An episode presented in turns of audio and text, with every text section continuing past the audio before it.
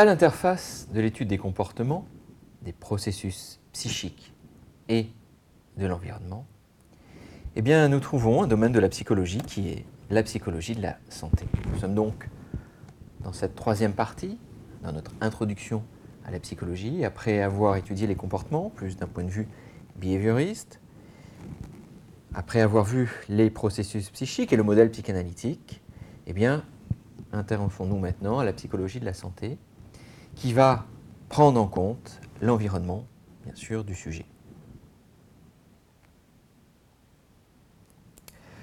Alors, quelles sont les, différentes parties que nous aborderons? Tout d'abord, une définition de la psychologie de la santé, et puis on ne peut pas ne pas définir aussi ce qu'est la santé, et nous verrons hein, l'évolution, les différentes définition de la santé et ses évolutions.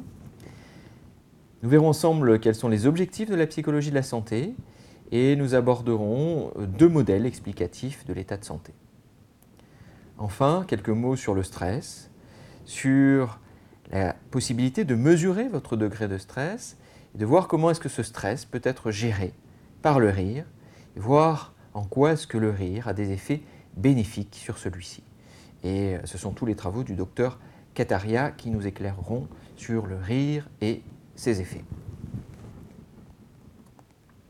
Alors tout d'abord, la définition de la psychologie de la santé. Il s'agit d'un domaine spécifique de la psychologie où la santé est considérée de manière globale. Et j'insiste là-dessus, de manière globale, à travers les différentes situations de vie.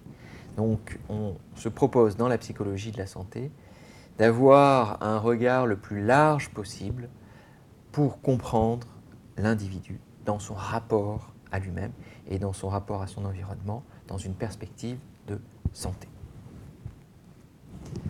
Elle s'intéresse, cette psychologie de la santé, au rôle des facteurs psychiques sur les comportements de santé et aussi au rôle des facteurs psychiques toujours sur le déclenchement et l'évolution des maladies.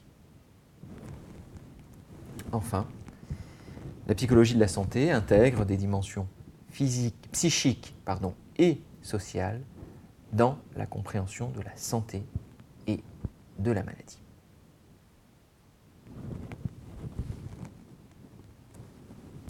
Alors voyons quelles sont les différentes définitions de la santé. Hein, on va comprendre un peu mieux euh, l'évolution de celle-ci. Tout d'abord, en 1900, la santé est simplement l'état contraire de la maladie. Il s'agit de lutter contre les maladies. Un point, c'est tout. Une définition fondamentale va apparaître en 1946 avec l'Organisation mondiale de la santé.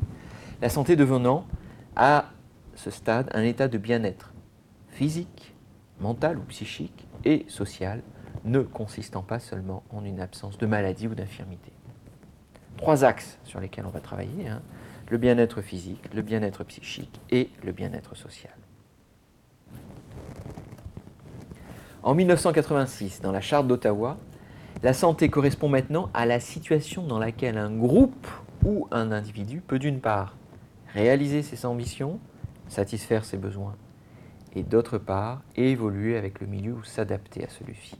Donc l'idée maintenant, c'est de voir de quelle manière est-ce que euh, l'individu peut s'intégrer, se vivre dans son environnement et en bonne santé dans cet environnement. Enfin, la charte de Bangkok en 2005 précise que la possession du meilleur état de santé qu'il est capable d'atteindre constitue l'un des droits fondamentaux de tout être humain sans discrimination. Eh oui, un droit fondamental de tout être humain sans discrimination. Et malheureusement, la principale discrimination en termes de déterminants de santé, eh bien, est une discrimination économique,